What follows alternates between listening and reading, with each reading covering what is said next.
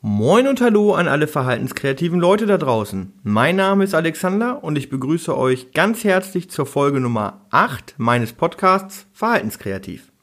Dies ist der zweite Teil meines zweiteiligen Podcasts zum Thema Stress. Nachdem wir uns letzte Woche mit dem Stressmodell von Bohelskopf Alvin und damit zusammenhängend mit grundlegenden und situativen Stressfaktoren beschäftigt haben, wird es heute um die Auswirkungen von Stress gehen.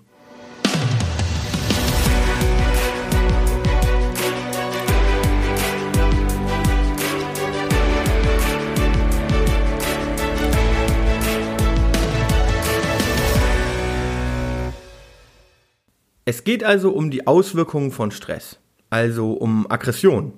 Das hatten wir doch schon in Folge 3. Ja, richtig. Aggressionen können ein Resultat von Stress sein. Es gibt aber noch viele weitere Reaktionen und Vorstufen. Einige davon möchte ich heute sehr gerne vorstellen. Wie immer erhebe ich dabei keinen Anspruch auf Vollständigkeit. Es gibt nahezu genauso viele mögliche Reaktionen, wie es Menschen gibt. Bevor ihr euch nun diese Folge zu Gemüte führt, würde ich euch wirklich bitten, zunächst den ersten Teil anzuhören, sofern ihr das noch nicht getan habt. Die beiden Folgen bauen aufeinander auf und es macht tatsächlich wenig Sinn, sich nur den zweiten Teil anzuhören. Ihr würdet euch ja auch nicht Star Wars Episode 9 anschauen, bevor ihr Teile 7 und 8 gesehen habt. Oder meinetwegen auch den zweiten Teil der Twilight Saga nicht vor dem ersten, wenn das besser zu euch passen sollte. Bo Helskov-Alvin unterscheidet in seinem Modell zwischen Warnsignalen und der Phase des Chaos. Ich finde sein Modell wirklich sehr anschaulich und in dieser Hinsicht decken sich seine Ausführungen auch komplett mit meinen eigenen Erfahrungen. Wie in der letzten Folge ja schon erklärt, geht es letztlich darum, dass wir grundlegenden und situativen Stressfaktoren ausgesetzt sein können. Grundlegende Stressfaktoren halten über einen längeren Zeitraum an. Beispielsweise bin ich den ganzen Tag über gestresst, wenn ich in der Nacht schlecht, zu kurz oder gar nicht geschlafen habe. Wenn es schlecht läuft, bin ich von mehreren grundlegenden Stressfaktoren zur selben Zeit betroffen. Beispielsweise habe ich schlecht geschlafen und habe Kopfschmerzen. Dieser Stress sorgt dafür, dass ich mich in der Stressskala weiter nach oben bewege. Ist der Stress zu stark, so übertrete ich eventuell die imaginäre Linie zu den Warnsignalen. Was ein Warnsignal ist und welches zum Beispiel gibt, möchte ich im Folgenden gerne ausführen. Bo Helskopf Alvin unterscheidet zwischen vier verschiedenen Kategorien von Warnsignalen. Es gibt die persönlichen Warnsignale, das bedeutet, dass wir uns individuell seltsam verhalten. Dann gibt es die positiven Warnsignale, welche zunächst schlimm wirken können, letztlich aber einen positiven Effekt haben. Die negativen Warnsignale, welche diesen positiven Effekt eben nicht aufweisen. Und den Verlust von vorhandenen Fähigkeiten. Beginnen möchte ich mit den persönlichen Warnsignalen. Menschen verhalten sich also anders, als es für sie normal ist. Es muss sich dabei gar nicht um ein Verhalten handeln, welches generell als seltsam angesehen wird, sondern nur auf eine bestimmte Person bezogen. Wir alle kennen Menschen, welche sich gerne derber Sprache bedienen. Sie finden es einfach lustig. Sie begrüßen Freunde mit Schimpfworten und beleidigen sie. Ach, Tim, du alter Sack, fett bist du geworden. Man nimmt es diesen Personen aber nicht wirklich böse. Irgendwie macht es sogar ein wenig ihren Charme aus. Im besten Fall sind sie so sensibel und merken es, wenn ihr Gegenüber damit nicht so recht umgehen kann. Wenn diese Person also zu Beleidigungen greift, ist das nicht weiter ungewöhnlich und keiner in ihrem Umfeld wird sich wundern. Dann gibt es aber auch das andere Extrem. Es gibt Menschen, von denen hören wir nie ein schlechtes Wort. Genauso blumig wie ihre Kleidung ist auch ihre Sprache. Wenn diese Menschen plötzlich Beleidigungen aussprechen, dann wissen wir genau, dass etwas nicht stimmt. Gleiches kann auch gelten, wenn Menschen beginnen, über ein bestimmtes Thema zu sprechen. Insbesondere Menschen mit geistigen Beeinträchtigungen verbinden starke Gefühle nicht selten mit einem bestimmten Erlebnis aus der Vergangenheit. So gibt es Klientinnen und Klienten, die beginnen in Stresssituationen von ihren Eltern zu sprechen oder von bestimmten Erlebnissen aus ihrem Leben. Ich kenne eine Frau, die beginnt ein bestimmtes Lied zu summen, wenn sie unter starkem Stress steht. Dieses Lied verbindet sie mit einer stark stressbeladenen Situation aus ihrer Vergangenheit. Wenn ihr also einen Klienten oder eine Klientin habt, die in Stresssituationen immer dasselbe Thema beginnt, obwohl es für euch absolut nichts mit der Situation zu tun hat, dann ist dieser Mensch mit dem Kopf wahrscheinlich in der Vergangenheit. Bei anderen Klienten und Klientinnen können wir den Stress am Gesicht, meist in den Augen ablesen. oder sie beginnen bestimmte Bewegungsmuster zu zeigen. Dies ist individuell sehr unterschiedlich und kann von einem Wippen im Stuhl über den plötzlichen Drang zur Bewegung oder plötzliche Zuckungen alles sein. Wichtig ist, dass wir diese Anzeichen als solche erkennen. Denn wenn wir ein Warnzeichen auch als Warnzeichen sehen, dann können wir entsprechend reagieren. Spätestens jetzt ist also der Zeitpunkt gekommen, um mit den Anforderungen für den Moment etwas vom Gas zu gehen. Das bedeutet nicht, dass unsere Klientinnen und Klienten wie rohe Eier behandelt werden sollen. Aber wenn sie schon ihre individuellen Warnzeichen zeigen, dann haben sie die erste Linie in diesem Stressmodell bereits überschritten. Die genannten Beispiele können der Außenwelt aufzeigen, dass etwas nicht stimmt, dass Stress vorhanden ist. Sie helfen aber nicht dabei, den Stress wieder loszuwerden. Wobei, das stimmt nur bedingt. In den Beispielen, die ich nun vorgestellt habe, ist das richtig. Das ist aber nicht allgemeingültig. Es gibt durchaus Menschen, denen der Bewegungsdrang beim Stressabbau hilft. Wie so häufig gilt es also genau hinzusehen. Ist es also nur ein persönliches Warnzeichen oder könnte es sich um ein positives Warnzeichen handeln? Positive Warnzeichen sind für Außenstehende häufig aber gar nicht als solche zu erkennen. Einige Menschen ziehen sich zum Beispiel komplett aus der aktuellen Situation zurück. Sie sperren sich im Klo ein, obwohl eigentlich gerade eine Aufgabe zu erledigen ist oder der Unterricht ansteht. Sie verstecken sich im Kleiderschrank, unter dem Bett oder an einem anderen sicheren Ort. Oder sie konzentrieren sich so stark auf einen Gegenstand, dass sie von der Umwelt nichts mehr mitbekommen. Dieser Rückzug wird häufig unterbunden, denn die Arbeit muss erledigt werden oder der Unterricht ist zu wichtig. Was damit in der Regel erreicht wird, ist eine Eskalation. Der Mensch zieht sich ja nicht ohne Grund zurück. Er ist mit der aktuellen Situation überfordert und hat eine Strategie entwickelt, um damit umzugehen. Wir sollten eher stolz auf unsere Klienten sein und ihnen ihre Strategie nicht zerstören, indem wir ihnen verbieten, das auszuführen. Andere Menschen haben diese Strategie sogar noch perfektioniert. Sie schlafen einfach, um sich die nötige Ruhe zu holen. Dabei geht es weniger um eine ausreichende Menge Schlaf, sondern vielmehr darum, den Reizen des Tages komplett aus dem Weg zu gehen. Wenn ihr Menschen kennt, die in bestimmten Phasen überdurchschnittlich viel schlafen, vielleicht sogar in der Schule oder bei der Arbeit einschlafen, dann fragt euch, ob sie in dieser Phase unter besonderem Stress leiden. Diese Strategie ist natürlich nicht wirklich bewusst, aber dennoch sehr wirksam. Ein weiteres positives Warnsignal ist die extrem verstärkte Konzentration auf angenehme Tätigkeiten. Das können Hobbys wie PC-Spiele oder das exzessive Hören von Musik sein. Das kann aber auch sein, dass ein Fußballfan sich gedanklich noch stärker mit seinem Lieblingsverein auseinandersetzt als sonst. Auch dabei handelt es sich um eine Form des Rückzugs. Es hilft den betroffenen Personen, sich von der Außenwelt abzugrenzen und somit besser mit dem Stress umgehen zu können. Andere Menschen denken sich imaginäre Freunde oder ganze imaginäre Welten aus. In dieser erfundenen Welt haben Sie die Kontrolle. Es passiert nichts Unvorhersehbares und deshalb gibt es auch keinen Stress. Die imaginäre Welt ist so, wie man sich die echte Welt wünscht. Einer meiner Klienten führt in seinem Zimmer eine eigene Firma. Er entscheidet, wer arbeiten muss, was die Mitarbeiter zu tun haben und ob sie ihn mögen oder gar lieben. Diese Menschen geben keine Widerworte. Es sei denn, er möchte das, denn dann kann er entscheiden, ob diese imaginäre Person gefeuert wird oder vielleicht auch weiter arbeiten darf. Manchmal stellt er schon gekündigte Personen später auch wieder ein. Aber die Macht darüber liegt immer bei ihm selbst. Neben den nun genannten positiven Warnsignalen gibt es auch noch jene der negativen Art. Negativ sind sie, da sie den Stress in der Regel erhöhen und nicht etwa verringern. Am bekanntesten ist natürlich die schon hinlänglich behandelte Aggression. Ihr habe ich schon eine komplette Folge gewidmet. Aggression führt, sofern sie in aggressives Handeln umschlägt, häufig zu einer entsprechenden Gegenaktion, weshalb sich in der Regel neue Probleme ergeben oder sich die vorhandenen zumindest nicht bessern.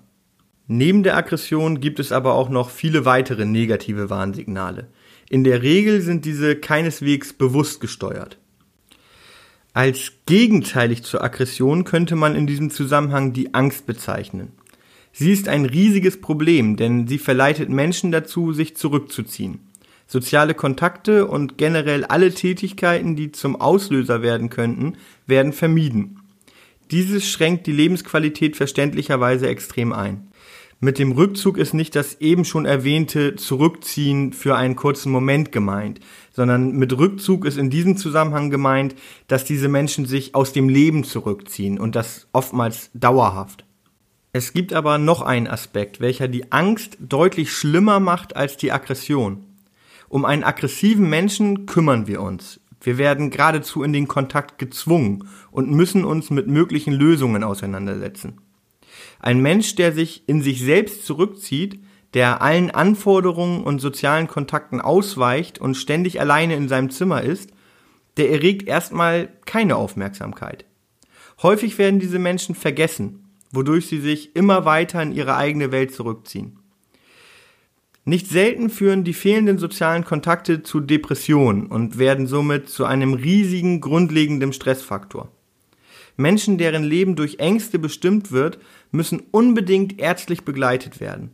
Sowohl Medikamente als auch eine gezielte kognitive Verhaltenstherapie können sowohl die Symptome mindern als auch einen grundlegenden Stressfaktor beseitigen. Medikamente müssen wir unter Umständen auch geben, wenn der Stress sich bei einem Klienten oder einer Klientin körperlich zeigt.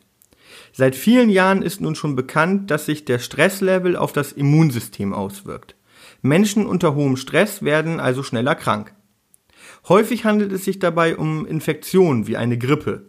Laut einer Studie heilen Wunden aber auch um bis zu 60 Prozent langsamer, wenn der Proband unter großem Stress leidet.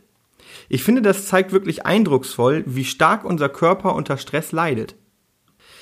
Viele Menschen reagieren auch mit Bauchschmerzen auf Stress. Dies kann so weit gehen, dass sich blutende Magengeschwüre bilden. Natürlich ist nicht jedes Magengeschwür und jede Grippe auf Stress zurückzuführen. Wenn ihr aber einen Klienten habt, der ständig krank ist und keine organischen Gründe dafür bekannt sind, dann sollte eine hohe Stressbelastung zumindest in Erwägung gezogen werden. Wir sollten auch in Erwägung ziehen, dass manche grundlegenden Stressfaktoren sich zu Warnsignalen wandeln können. Ich hatte das Beispiel genannt, dass Menschen mit Autismus-Spektrumstörungen eine andere Wahrnehmung haben als wir. Dass sie äußere Reize nicht so gut filtern können und deshalb schnell in eine Überforderung abrutschen. Wenn sich der generelle Druck erhöht, fällt es ihnen oftmals noch schwerer, irgendetwas zu filtern. Und sie gleiten entsprechend noch stärker in eine Überforderung ab. Wir kennen das von uns selbst. Stellen wir uns vor, dass unsere zukünftigen Schwiegereltern zum Essen kommen. Unser Verhältnis zu ihnen steht noch so ein bisschen auf wackeligen Beinen. Da uns das aber sehr wichtig ist, versuchen wir natürlich alles perfekt zu machen. Im Nebenzimmer ist euer Freund oder eure Freundin und hört relativ laut Musik. Das tut er oder sie häufig und normalerweise stört es uns auch nicht. Nun läuft bei der Vorbereitung aber alles schief, was so schief gehen kann. Die Küchenmaschine gibt den Geist auf. Der Braten ist noch halb roh, das Gemüse aber schon weich gekocht und der Wein, den ihr euch zur Beruhigung gegönnt habt, ist schon leer. Plötzlich geht euch die Musik unfassbar auf den Keks und ihr schreit euren Partner, eure Partnerin an, dass er oder sie die Scheißmusik endlich leiser machen soll. Der Druck wurde einfach zu groß und ihr konntet die Wahrnehmung für den Reiz der Musik nicht mehr filtern, wie ihr es sonst konntet. Bei Menschen mit einer Autismus-Spektrumstörung ist dies natürlich ungleich stärker ausgeprägt. Aber vielleicht konntet ihr durch das Beispiel zumindest einen kleinen Eindruck davon gewinnen.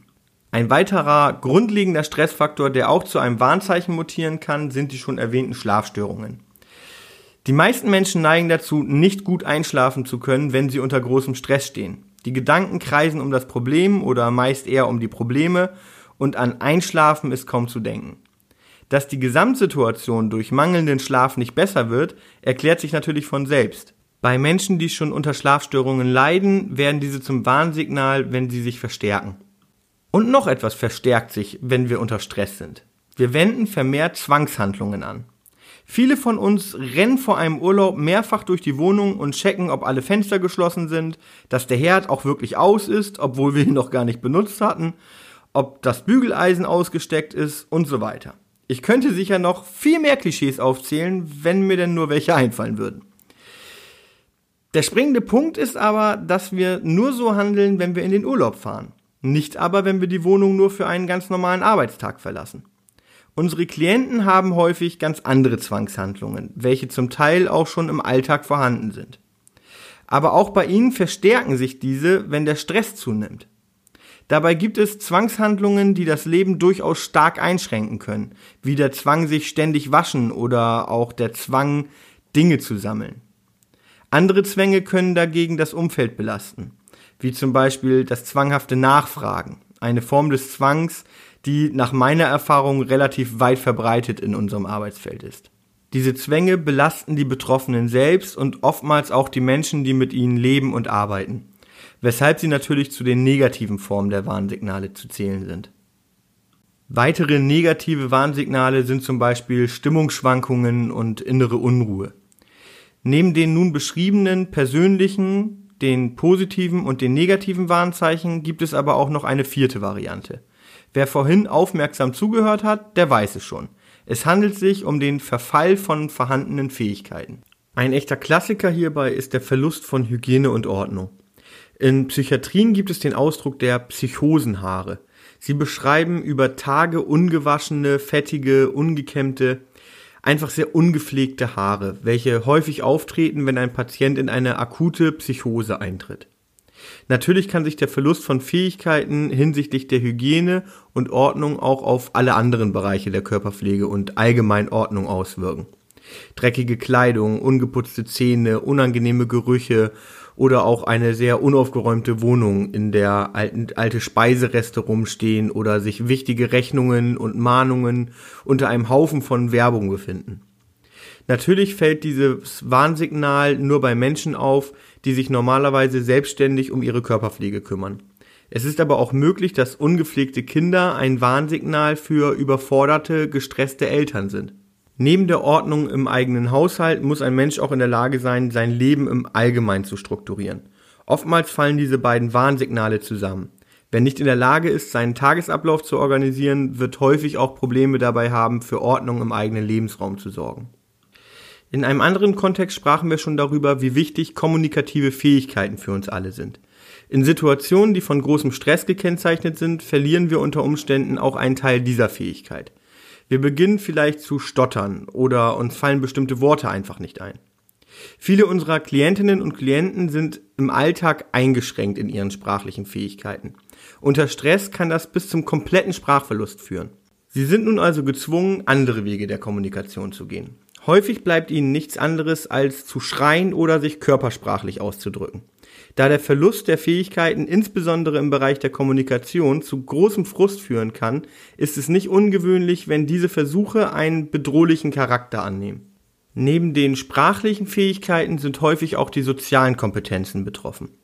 Wenn wir gestresst sind, gehen wir vielleicht mal mit einem Scherz zu weit, da unsere Antennen nicht so sensibel sind wie gewohnt. Ich selbst habe zum Beispiel eine Rede auf der Hochzeit meines besten Freundes gehalten. Dabei bin ich im Nachhinein gesehen vielleicht etwas zu ehrlich und ein Stück zu detailliert auf seine Vergangenheit zu Singlezeiten eingegangen. Die Reaktion von einigen anwesenden Personen waren, sagen wir mal, zurückhaltend. Der anwesende DJ dagegen war begeistert. Eine gewisse emotionale Distanz zu den handelnden Personen half in diesem Fall ganz offensichtlich, den Humor besser genießen zu können. An dieser Stelle ganz liebe Grüße an Corinna und Thomas. Glücklicherweise kann ich mich dort auch heute immer noch blicken lassen. Ich habe während dieser Rede tatsächlich irgendwann gemerkt, dass einige anwesende Personen aus der Verwandtschaft nicht so angetan von meinen Worten waren. Wäre ich aber nicht in der Situation gewesen, eine Rede vor einer beträchtlichen Zahl von Gästen halten zu müssen, so wäre mir das vermutlich schon deutlich früher aufgefallen und ich hätte etwas Schärfe aus dem Gericht nehmen können. Anders sieht das manchmal bei unseren Klientinnen und Klienten aus. Viele haben generell Probleme damit, ein angemessenes Sozialverhalten zu zeigen. Bei hohem Stress kann sich auch diese Problematik verstärken oder sie gar gänzlich verlieren lassen. Der Zerfall von Fähigkeiten kann fast in jedem Bereich passieren. Umso schwächer unsere Fähigkeit in dem jeweiligen Bereich ausgeprägt ist, desto größer die Wahrscheinlichkeit, dass wir gerade dort noch stärkere Probleme bekommen. Weitere Beispiele sind die Konzentration, das Gedächtnis, die Fähigkeit des strategischen Denkens oder Alltagskompetenzen wie der Umgang mit dem PC oder das Zubereiten einer Speise. Wenn wir also erkennen, dass ein Klient oder Klientin plötzlich nicht mehr in der Lage ist, sich die Socken anzuziehen, nicht mehr mit Messer und Gabel essen kann oder kaum ein Wort rausbekommt, obwohl er oder sie es normalerweise kann, dann bedeutet das nicht, dass er oder sie uns ärgern möchte. Häufig bedeutet das einfach, dass diese Person unter großem Stress steht. Kommen wir nun aber zum großen Finale. Wir haben nun ausführlich über die verschiedenen Warnsignale gesprochen. Signale, die eine Vorankündigung für psychisches Chaos sein können. Ein Zustand, den es nach Möglichkeit zu vermeiden gilt. Bo Helskopf-Alvin unterteilt auch diese Chaos-Signale in zwei verschiedene Kategorien. Zum einen in die akuten Signale, welche in der Regel heftig, aber auch recht schnell überwunden sind, und die dauerhaften Chaos-Signale. Wir müssen uns klar machen, dass diese Ausbrüche auch für die Klientin, den Klienten sehr schmerzhaft und schwer zu verarbeiten sind. Es kommt dazu, wenn das Stresslevel ein unerträgliches Level erreicht hat. Die betroffene Person hat dann keine Kontrolle mehr über sich und handelt, naja, entsprechend unkontrolliert. Häufig folgt solchen Durchbrüchen ein emotionaler, teils sogar körperlicher Zusammenbruch. Das Verhalten, was uns in der Regel als erstes in den Sinn kommt, ist die Ausübung von offener Gewalt. Menschen, die an diesem Punkt angekommen sind, schlagen, kratzen, beißen, treten, verteilen Kopfstöße und so weiter. Sie nutzen jede Möglichkeit der Gewaltausübung. In der Regel ist dies aber unkontrolliert, wenig zielgerichtet und verhältnismäßig leicht abzuwehren. Ich möchte dabei betonen, dass ich keinesfalls die Gefahr für Mitarbeiter und das allgemeine Umfeld herunterspielen möchte. Natürlich besteht die Gefahr, dass sich Mitbewohner und Mitarbeiter dabei verletzen. Diese Gefahr ist aber merkbar geringer als bei einem zielgerichteten Angriff aus Berechnung heraus. Mitarbeiter und Mitarbeiterinnen müssen darin geschult sein, mit solchen Situationen umzugehen. Aus diesem Grund habe ich eine Ausbildung zum Deeskalationstrainer abgeschlossen, um meinen Kolleginnen und Kollegen in meiner Einrichtung Möglichkeiten aufzuzeigen. In diesen Schulungen geht es unter anderem darum, ein Verständnis für die Not der Klientinnen und Klienten zu erlangen, Möglichkeiten der Kommunikation zu erlernen, die eine Auseinandersetzung vermeiden können und Techniken zu erlernen, wie man im Notfall unverletzt aus solch einer Situation entkommt, ohne den Klienten oder die Klientin dabei zu verletzen. Aber nicht alle Menschen handeln, während sie ein psychisches Chaos durchleben, gewalttätig. Es gibt auch Menschen, die sich ausziehen, komplett oder nur teilweise. Je nach Standort ist dieses Verhalten mehr oder weniger herausfordernd. Zum Glück gibt es beim Entkleiden ein natürliches Ende. Wenn die Person nackt ist, dann geht es nicht weiter. Meist beruhigen sich die Personen dann nach einer gewissen Zeit von alleine. Was ihr dagegen tun könnt, wenn es soweit ist, hoffen, dass ihr euch gerade innerhalb der eigenen vier Wände befindet. Ist dem nicht so, dann wird die Situation unangenehm. Da will ich euch gar nichts vormachen.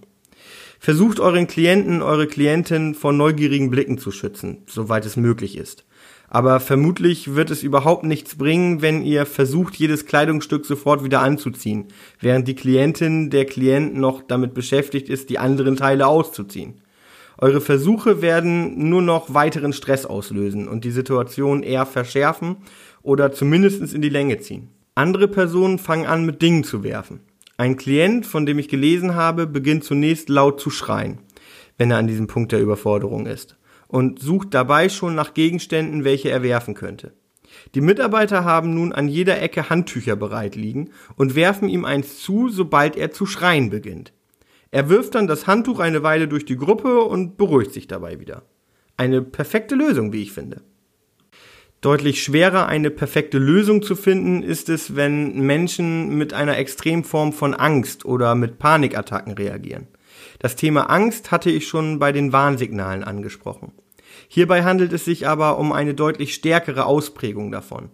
Die Angst kann so weit gehen, dass die betroffenen Personen hyperventilieren, Schweißausbrüche bekommen oder sich in die Hose machen. Selbstverständlich sind diese Situationen sehr schwer auszuhalten für die Betroffenen und führen dazu, dass die Angst zukünftig eher noch weiter wächst. Generell kann man sagen, dass die akuten Signale des psychischen Chaos durch impulsive Handlungen geprägt sind. So ist es bei der Ausübung von Gewalt und auch bei meinem nächsten Beispiel. Es gibt Menschen, die an diesem Punkt so verzweifelt sind, dass sie impulsive Selbstmordversuche begehen. Ähnlich wie bei der Ausübung von Gewalt sind die Folgen nur selten so stark wie bei einem geplanten Versuch. Aber natürlich bedeutet es großen Stress für alle Beteiligten, wenn sich ein Mensch vor ein Auto wirft, aus dem Fenster des ersten Stocks springt oder sich plötzlich sämtliche erreichbaren Tabletten gleichzeitig in den Mund steckt. Wieder andere beginnen sich selbst zu verletzen, wenn sie in ein psychisches Chaos übertreten.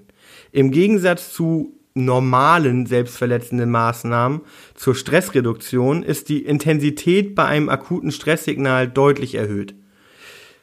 So gibt es Menschen, die sich bei aufkommendem Stress selbst kratzen oder kneifen.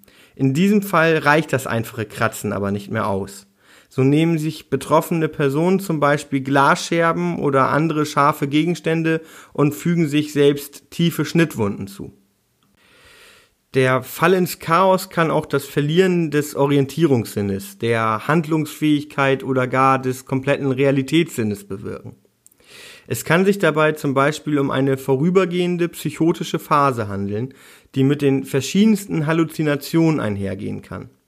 Andere berichten darüber, dass sie in besonders stressigen Momenten neben sich standen. Ich meine damit natürlich nicht, dass sie etwas verwirrt waren. Nein, sie hatten das Gefühl, ihren Körper verlassen zu haben und konnten sich selbst von außen beobachten. Man nennt dies eine Dissoziation, was ein ernstes psychotisches Symptom ist. Ihr seht, die Möglichkeiten sind wie so häufig überaus vielfältig. Vielfältig sind auch die möglichen lang andauernden Chaos-Signale. Ich hatte schon angedeutet, dass aus den Ängsten auch depressive Gefühle entstehen können. Diese können sich über einen längeren Zeitraum auch manifestieren und somit chronisch werden. Dazu kommt, dass es oftmals gar nicht so leicht ist, die Symptome zu erkennen. Menschen, die grundsätzlich dazu neigen, sich eher zurückzuziehen, tun dieses während einer Depression natürlich verstärkt. Dazu kommt, dass in einer Gruppensituation häufig andere Charaktere aktiver nach Aufmerksamkeit verlangen und Klientinnen und Klienten mit Depression somit ja nicht ausreichend wahrgenommen werden. Auch die schon erwähnten psychotischen Symptome können sich langfristig manifestieren und letztlich zu einer Schizophrenie führen. Durch den gezielten Einsatz von Medikamenten, Stressreduktion und dem Erlernen von Stressbewältigungsstrategien können in vielen Fällen weitere psychotische Episoden vermieden werden. Im Übrigen wird auch Anorexie, also Magersucht, häufig als Ergebnis einer langen Phase von Stress angesehen. Viele Mädchen, die einem hohen Erwartungsdruck seitens der Familie oder aber auch durch sich selbst ausgesetzt waren, entwickeln diese Form der Essstörung. Zuletzt möchte ich aber nochmals auf die schon erwähnten Angstzustände eingehen. Sie können ein akutes Stresssignal sein, aber auch sie haben das Potenzial, sich langfristig auszuwirken, wenn die Person sich langfristig starkem Stress ausgesetzt fühlte. Es gilt hierbei zu unterscheiden, denn es gibt viele Angstzustände, wie etwa die Arachnophobie, also die Angst vor Spinnen, welche in der Bevölkerung recht weit verbreitet ist und sich in der Regel nicht mit allgemeinem Stress in Verbindung bringen lässt. Bei Angstzuständen als lang andauerndes Chaossignal sprechen wir eher über soziale Angstzustände. Menschen, die sich nicht trauen, mit anderen Menschen in den sozialen Kontakt zu treten.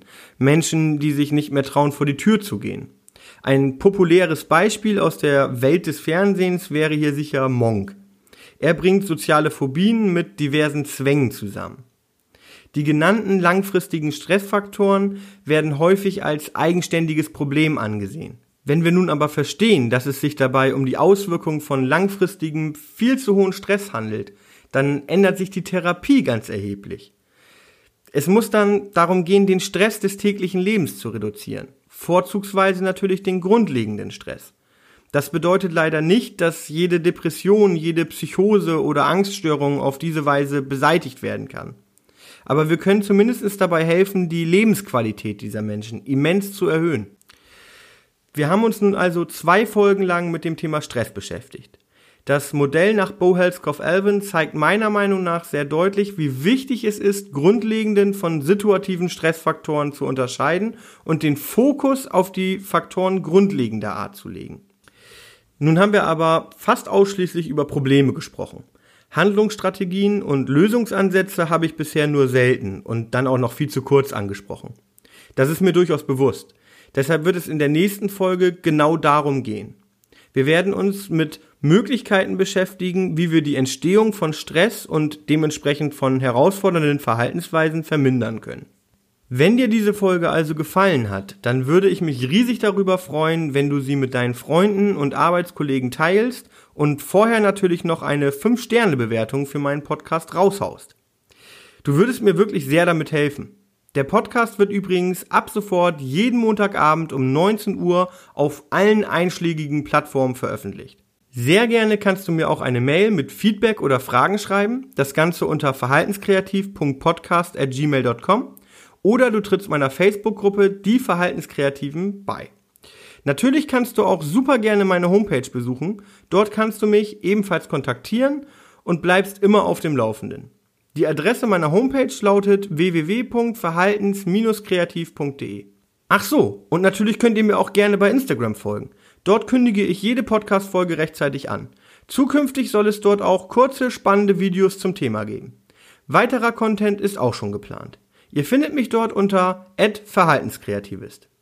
Alle Infos dazu findet ihr in den Show Notes. Viel Spaß noch, euer Alexander.